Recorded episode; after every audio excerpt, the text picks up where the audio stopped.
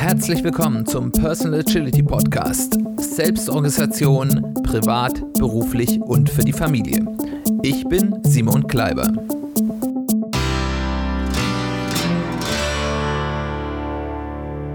Herzlich willkommen zu einer weiteren Folge des Personal Agility Podcast. Schön, dass du wieder eingeschaltet hast. Schön, dass du wieder zuhörst. Ja, worum geht es heute? Ich habe es schon in den letzten Folgen ein paar Mal angeteasert. Eine der drei Serien, die uns durch dieses Jahr 2021 begleiten sollen, ist eine Serie zum Thema persönliche Finanzen agil gestalten, äh, wo wir uns ein bisschen damit auseinandersetzen wollen, wie denn die agilen Prinzipien helfen können, uns im Umgang mit Geld, im Umgang mit Finanzen und vielleicht auch mit dem Umgang mit Investitionen. Lasst uns gleich ins Thema einsteigen. Sie, es ist ein nicht unwichtiger Teil des persönlichen Lebens, ist der Umgang mit Geld und Finanzen. Geld und Finanzen sollten nicht das Leben bestimmen. Für den einen tut es das mehr, für den anderen weniger. Das kann unterschiedliche Gründe haben. Vielleicht, weil jemand ähm, mit den Finanzen größere Probleme hat und es deswegen ein wichtiger Punkt ist, diese Probleme zu lösen. Oder weil man eben einfach ein natürliches Interesse für das Thema Geld und Finanzen hat. Ähm, für den anderen macht sich nicht so viel aus materiellem. Da hat es vielleicht ein geringerer Thema. Aber einen gewissen Teil des Lebens Bestimmtes. Und auch wenn das reine Anhäufen von Reichtümern nicht der Sinn unseres Lebens sein sollte, obwohl er das sicherlich für den einen oder anderen ist, ist, selbst wenn man das nicht hat, ein kluger Umgang mit Geld und damit eben auch eine gewisse Verfügbarkeit von Geld und Finanzen eben auch ein großer Enabler für andere Ziele, weil man eben einfach bestimmte Dinge tun kann, die man ohne einen gewissen finanziellen Puffer nicht kann. In dieser Serie wollen wir, wie gesagt, betrachten, ob uns die agilen Prinzipien im Umgang mit den persönlichen Finanzen helfen können. Und dabei geht's nicht nur um Agilität, da geht's auch so ein bisschen um Allgemeines aus diesem Bereich der Financial Literacy, also der Finanzgrundbildung. Ich finde das englische Wort hier schöner, weil es eben einfach auch mit diesem ich kann lesen und schreiben und genauso auch ich kann weiß was über den Umgang mit Geld, ähm, das so auf eine Ebene stellt, was ich durchaus richtig finde. Aber wenn wir uns eben mit diesen Themen beschäftigen, will ich dabei immer wieder die agile Brille aufziehen und überlegen, wenn ich das mit agilen Werten, mit agilen Prinzipien ähm, übereinlege, was ist denn dann der richtige Weg? Und ich sage da ganz klar, wenn man eben der Meinung ist, das, wofür Agilität steht, ist ein guter Weg, was ich persönlich tue, dann wird man nicht alles, was man machen kann, auch gut finden. Aber da werden wir dann dazu kommen. Was ich schon mal versprechen kann oder androhen muss, vielleicht schaltest du dann auch gleich aus, wir sind hier keine Get-Rich-Quick-Geschichte. Ich werde euch nicht versprechen, macht das, was ich euch sage und ihr werdet bereits in zwei Monaten 10.000 Euro mehr auf dem Konto haben. Nee, das gibt's bei mir nicht. Ähm, wenn überhaupt, ist es eine Get Rich Slowly und and in Small Iterations, also werde langsam reich und in Schmäh in kleinen Iterationen. Das ist eher das, wofür ein agiler Umgang mit Finanzen stehen würde. Aber auch hier wird es keine Versprechungen geben. Dazu eben auch ein ganz wichtiger Disclaimer. Es gibt in dieser Serie keine Anlageempfehlung, keine Anlageberatung. Es gibt keine Steuer- und keine Rechtsberatung. Das dürfte ich auch gar nicht. Ich berichte hier lediglich von meinen persönlichen Erfahrungen und Einschätzungen. Bevor ihr Entscheidungen trefft im Bereich der Finanzen, die den Bereich gute Anlage, Steuerthemen, Rechtsthemen angeht, sprecht im Zweifel mit einem Profi. Die wissen ganz gut, was sie sagen. Aber vielleicht könnt ihr ja meine Worte als Anregung, aber nicht als Beratung, was genau zu tun ist, nehmen. Diese erste Folge ist wirklich eher so ein bisschen eine Einleitungsfolge. Wir wollen uns erstmal vorsichtig ähm, dem ganzen Themen, Thema annähern und so ein paar grundsätzliche Dinge mal besprechen. Aber wir werden noch nicht sehr in die Tiefe gehen. Es wird noch keine ganz konkreten Tipps geben, ähm, sondern es soll so ein bisschen den Rahmen setzen für diese Serie. Da will ich dann auch schon mal mit dem ersten Exkurs zu dem Thema anfangen. Was ich eine ganz spannende Frage finde, ist, welchem Wirtschaftssystem ist denn das agile Denken mit seinen Prinzipien und Werten am nächsten? Es gibt immer wieder Menschen, auch dem, aus dem agilen Lager, besonders auf Twitter kann man das finden, die aufgrund von Werten wie Menschenzentriertheit, Gleichheit, dem Empowerment von den Handelnden, die Agilität in die Nähe von Sozialismus rücken. Die manchen machen das negativ, um Agilität zu diskreditieren, die anderen machen das positiv, um zu sagen, hier, Agilität ist der äh, Weg für die gerechten Menschen, für die perfekte, für das perfekte zukünftige Utopia. Ähm, das ist ja dann so ein sozialistisches Narrativ. Aber dem möchte ich in beide Richtungen heftig widersprechen, weil das passt nicht. Was sind denn zentrale Punkte des Sozialismus? Ich habe eine Planwirtschaft. Es gibt den Glauben, dass es eine Wahrheit gibt und wenn nur alle Menschen dieser Wahrheit ähm, ja, folgen, und die wird auch von einer bestimmten Institution gepachtet, diese Wahrheit, dann ist man eben auf dem irdischen Utopia. Ähm, und ähm, dann, das ist diese eine Wahrheit und es gibt diese eine Wahrheit und die kann auch eine Institution für sich pachten. Die Partei zum Beispiel. Es gibt einen verordneten Kollektivismus. Und ein verordneter Kollektivismus ist etwas sehr anderes als eine freiwillige Teamkultur, wie wir sie in der Agilität haben wollen. Und das sollte man nicht verwechseln. Aber auch das Umgekehrte stimmt. Es gibt ja durchaus auch Menschen, die sagen, ja, hier, die Agilität ist, ja, das ist ein Mittel des hemmungslosen Kapitalismus. Es ist sicherlich richtig, in der Agilität steht die Wertschöpfung, das Maximieren des Ergebnisses für die Personengruppe oder die Organisation oder das Unternehmen, das die agilen Methoden einsetzt, zumindest langfristig an relativ erster Stelle oder ist eben auch eine wichtige Motivation für all diese Geschichten. Aber es gibt eben auch die Menschenzentriertheit. Und da sind eben diese Narrative. Ich habe kürzlich ein Buch quer gelesen, wo eben ein Autor, der, glaube ich, von Agilität nur bedingt viel verstanden hat, ähm, der hat ein ähnliches Narrativ auch schon zu ganz anderen Themen geschrieben. Das scheint sein Geschäftsmodell zu sein ähm, geschrieben, dass eben die Agilität eine Art ähm, von besonders trickreicher ähm, Vorgehen sei, um die Mitarbeiter besonders perfide selbst auszubeuten, äh, dass die sich selbst ausbeuten, weil man sie ja das Gefühl gibt, sie könnten alles mitbestimmen und die sind dann intrinsisch motiviert und dann äh, beuten sie sich selbst um zum Wohle des Großkapitalisten. Greift ein bisschen kurz, also ich glaube, hier sind wir auch nicht zu Hause. Und wenn man dann überlegt, dann kommt mir, insbesondere als Deutscher, das in den Sinn, was wir soziale Marktwirtschaft nennen. Agilität bejaht das unabhängige Handeln und Wettbewerb, vor allem Wettbewerb von Ideen. Es glaubt, dass eine Vorausplanung die großen Gantt-Charts oder der große Fünfjahresplan im Sozialismus schlechter ist als das Finden der Wahrheit im Versuch. Damit bejaht sowohl die soziale Marktwirtschaft als auch die Agilität die Notwendigkeit, dass man eben bei diesem Versuch auch scheitern muss. Das heißt, in einer Marktwirtschaft muss es eben auch Leute, die Risiken eingehen müssen, dann auch die Kosten der Risiken übernehmen. Sollte zumindest so sein, ist leider nicht immer so. Ähm,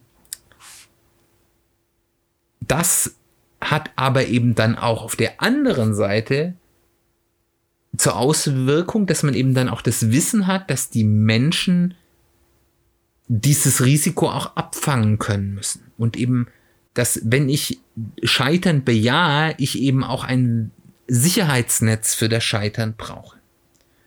Und es ist auch das Wissen, und das habe ich eben sowohl in der sozialen Marktwirtschaft als auch in der Agilität, dass Menschen besser arbeiten, wenn sie sich nicht existenziell bedroht fühlen. Wenn sie eben nicht, wie zum Beispiel in den USA, Angst haben, dass wenn sie ihren Job verlieren und eine Krankheit bekommen, sie nicht mehr krankenversichert sind und dann vielleicht sterben müssten, müssen vollkommen unnötig, weil sie es nicht zahlen können oder sich eben über alle Ohren verschulden.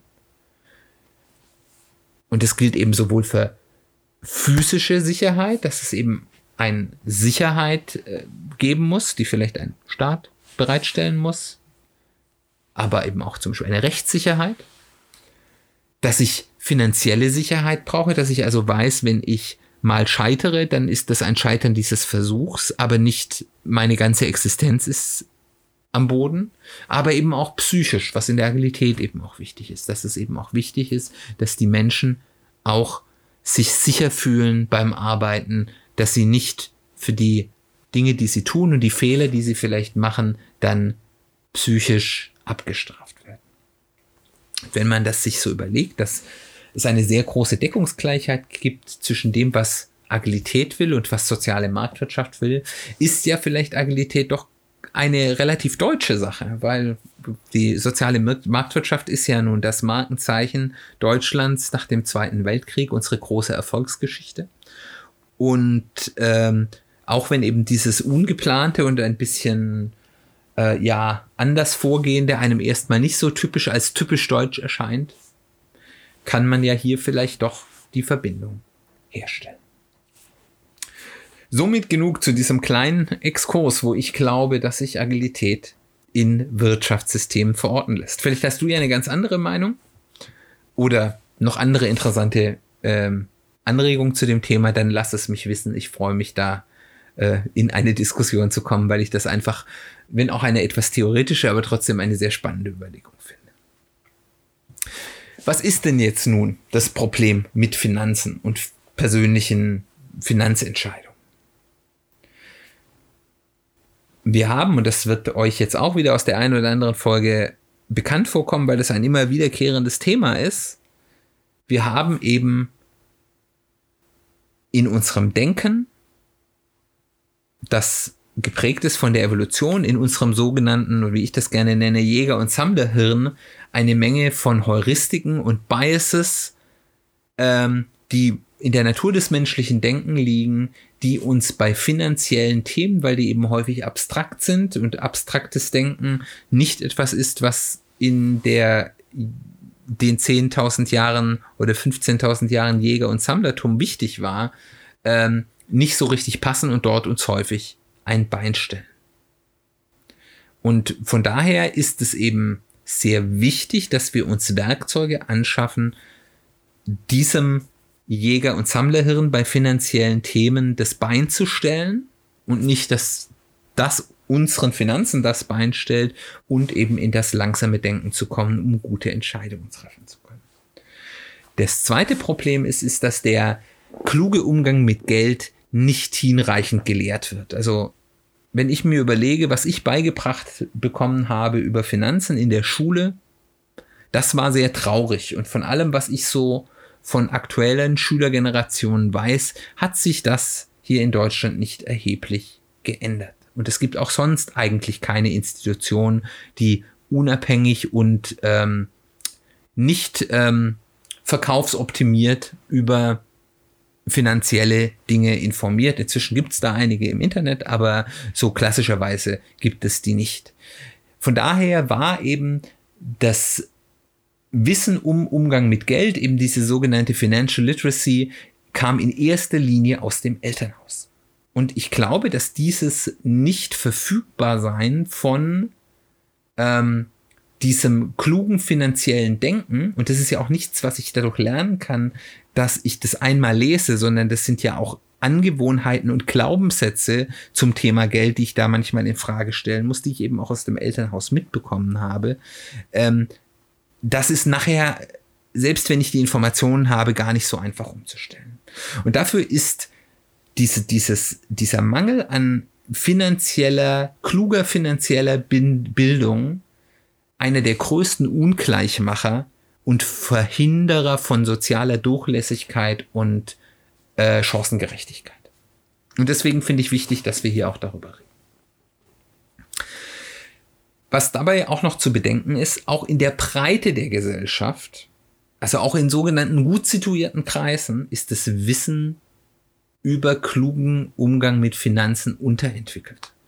Das ist in den, ich sage jetzt mal, in den typischen Angestellten- und Beamtenfamilien weiß man zwar ein bisschen mehr darüber und es reicht dazu, um einen gewissen Wohlstand zu schaffen und zu halten, aber es reicht eben doch nur dazu, den Status quo zu halten und auch immer in der Abhängigkeit zu der aktuellen zeitlich bedingten Erwerbsarbeit zu bleiben. Das ist etwas, was nicht schlimm ist, aber wenn ich nur diese Option habe, beschränkt es mich. Also das Arbeiten aus Erwerbsarbeit, sei es selbstständig oder unselbstständig, also wo es mein Ertrag davon abhängt, wie viel Zeit ich hinein investiere und ich sozusagen immer wieder um meinen Auskommen zu sichern, wieder die gleiche Zeit hinein investieren muss. Das ist auch das, was ich ja tue als, als agiler Coach und äh, Unternehmensberater, ähm, werde ich ja auch für die Stunden bezahlt. Ähm, ist nicht schlechtes per se, aber es hat seine Beschränkungen. Und es ist in Ordnung, das zu tun, wenn ich mich dafür entschieden habe. Aber wenn ich aufgrund meines Wissens und den Finanzstrategien, die mir zur Verfügung stehen, nur diese Wahl habe, ist es eben begrenzend. Und von daher ist auch in diesen breiten, auch gut situierten Bereichen der, ich sag mal, ähm, gehobenen Mittelschicht und auch Teilen der Oberschicht auch unterentwickelt und auch nicht das, was man eigentlich als den ganzen, die ganze Breite der Optionen sehen könnte.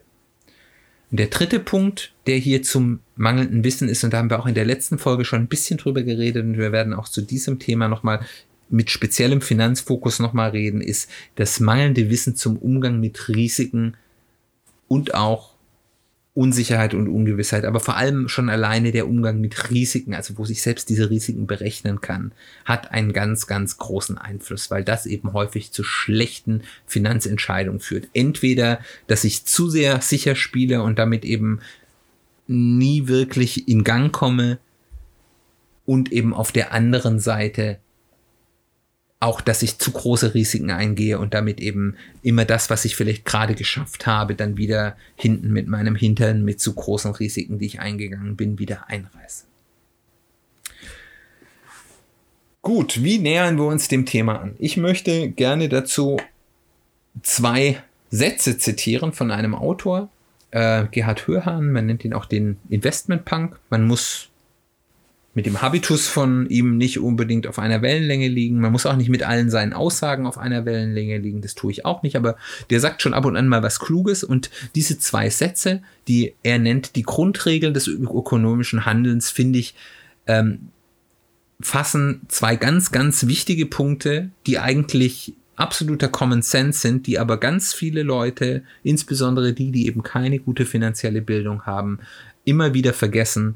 Ähm, die sind eben wirklich wichtig und ihr fasst das einfach wunderbar zusammen. Und ich möchte die jetzt einfach mal zitieren. Die Grundregel Nummer eins ist, man muss auf Dauer mehr einnehmen, als man ausgibt.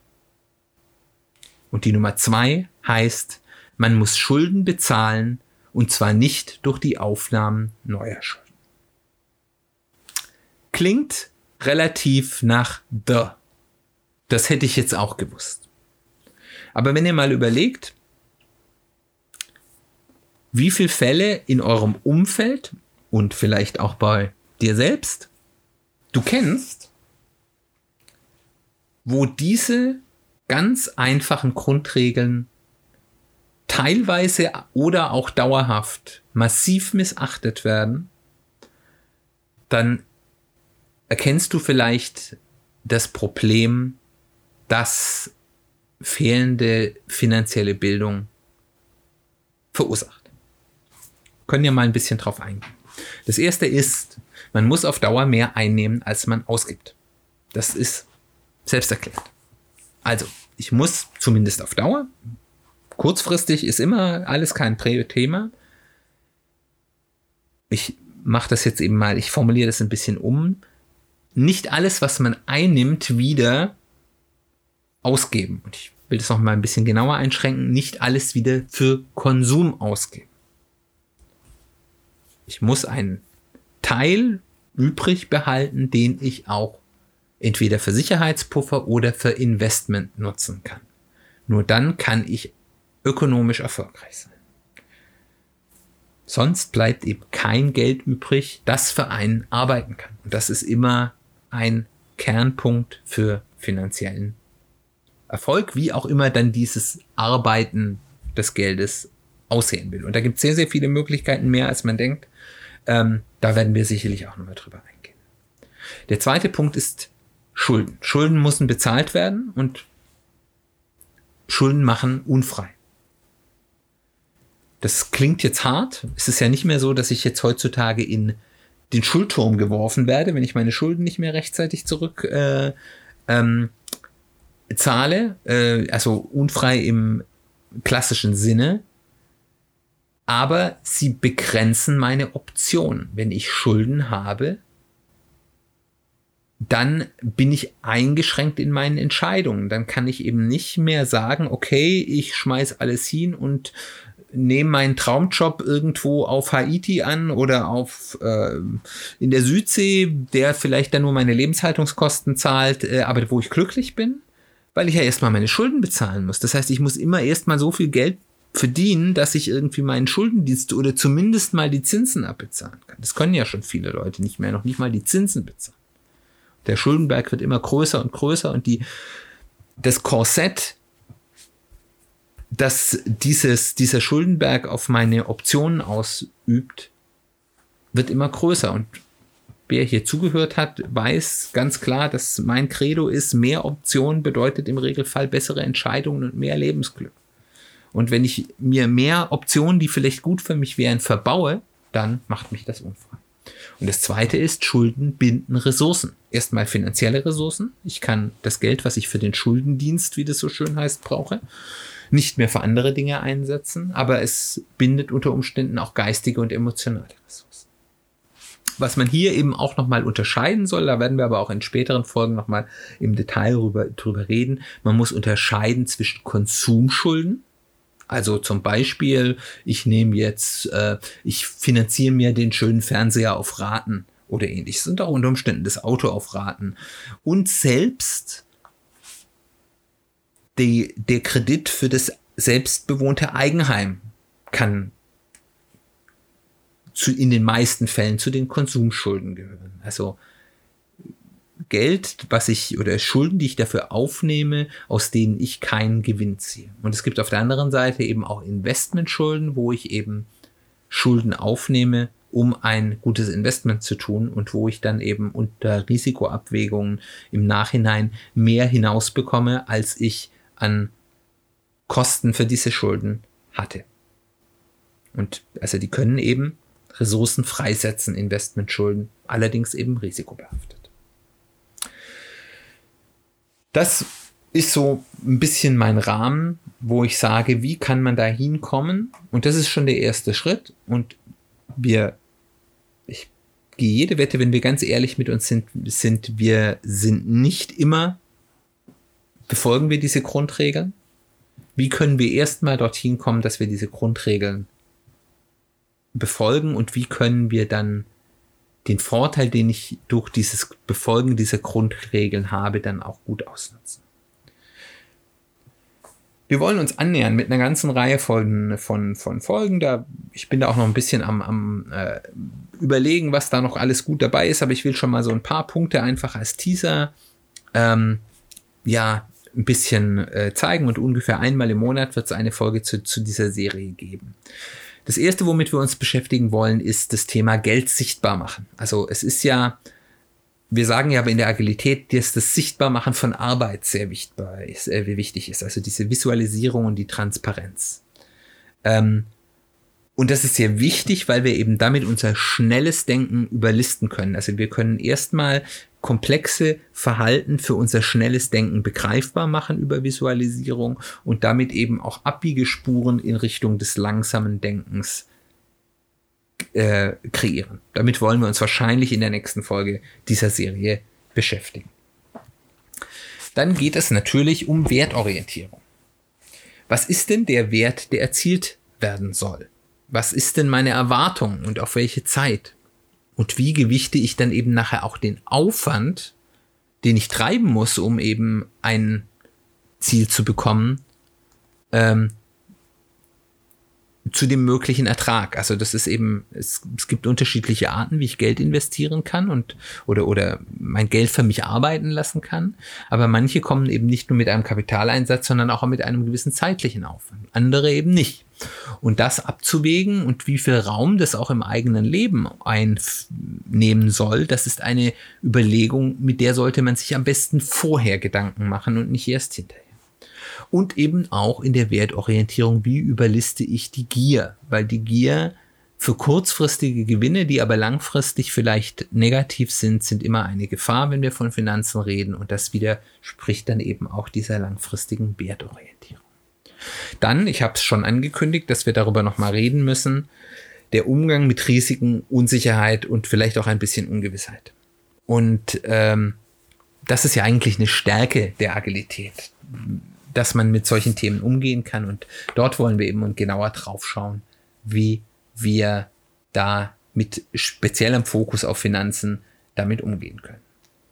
Und dann haben wir eben natürlich auch die Kraft der iterativen, kontinuierlichen Verbesserungen. Und das ist ein ganz, ganz, ganz, ganz, ganz mächtiges Mittel, wenn wir über Agilität in den Finanzen reden. Ihr erinnert euch vielleicht über unsere Folge über die, mit der Metapher über das Schwungrad und wenn man es schafft, ein finanzielles Schwungrad zum Laufen bekommt, zu bekommen, dann kann man eben mit relativ wenig Aufwand ähm, und ein bisschen Hirnschmalz ähm, sehr große Erfolge erzielen, die man vielleicht am Anfang für so nie möglich gehalten hätte.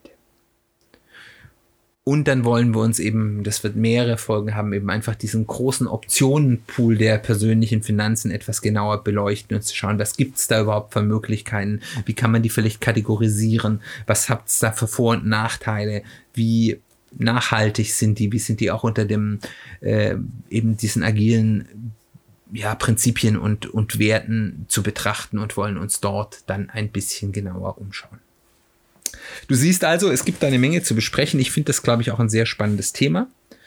Ähm, das soll es jetzt auch an, an so Einleitung gewesen sein. Ich würde gerne von dir hören, wie findest du diese Idee, dass wir uns eben mit dem Thema Agilität und Finanzen beschäftigen? Ich bin jetzt kein spezieller äh, Financial Literacy Podcast, ähm, aber ich glaube, dass es eben einfach ein ganz wichtiger Aspekt unseres Lebens ist, der auch betrachtet werden muss und der eben einfach, auch wenn man den gut managt, einfach in anderen Aspekten des Lebens sehr, sehr viel möglich macht und es von daher eben einfach auch wert ist, mit Sinn und Verstand und mit nicht zu viel Verbohrtheit betrachtet zu werden. Wenn du das ähnlich siehst oder eine andere Meinung hast, komm auf mich zu, treten mit mir in Kontakt. Mich interessiert, was du darüber denkst. Dann kann ich nur Danke sagen. Ich hoffe, es hat dir gefallen. Es war vielleicht auch ein bisschen interessant für dich. Die großen Tipps kommen ja noch. Also von daher weiß ich jetzt nicht, wie lehrreich es für dich war. Aber wenn es dir gefallen hat, wenn es hilfreich war, freue ich mich, wenn du mich weiterempfiehlst ähm, an Bekannte, an Kollegen, an Freunde, an Familie. Ähm, weil ich will ja natürlich mit diesem Podcast möglichst viele Leute erreichen, weil ich glaube, dass das, was ich erzählen kann, für viele Menschen hilfreich ist. Und da freue ich mich sehr drüber. Genauso freue ich mich darüber, wenn du ein Review hinterlässt, weil auch der die Sichtbarkeit dieses Podcasts erhöht. Entweder auf der Plattform, auf der du Podcasts hörst, wenn du, wenn es dort eine Review-Funktion gibt, oder eben auf Apple Pod Podcasts, iTunes, was so ein bisschen die wichtigste Review-Plattform für Podcasts ist. Wenn du mir da eine Sterne, Sternebewertung in der Höhe, wie du denkst, gerne fünf Sterne, freue ich mich natürlich drüber. Und natürlich noch mehr freue ich mich über eine geschriebene Review machst, da kannst du mir einen großen Gefallen damit tun. Dann zur Vorschau für die nächste Woche. Mit der nächsten Woche ähm, wollen wir in eine weitere der oder in die letzte der drei äh, Serien, äh, die wir für dieses Jahr anfangen wollen, äh, einsteigen, nämlich die zum Thema äh, Selbstcoaching-Methoden, wo wir uns verschiedene Methoden anschauen wollen, wie man mit, mit, mit einfachen Coaching-Techniken eben mit sich selbst coachen kann. Ähm, und die heißt Ein Kopf, viele Hüte, die unterschiedlichen Rollen im eigenen Leben. Und ich glaube, das wird ganz spannend. Dann bleibt mir nur noch herzlichen Dank fürs Zuhören zu hören. Ich hoffe, du schaltest auch nächste Woche wieder ein. Wir hören uns ganz bald wieder.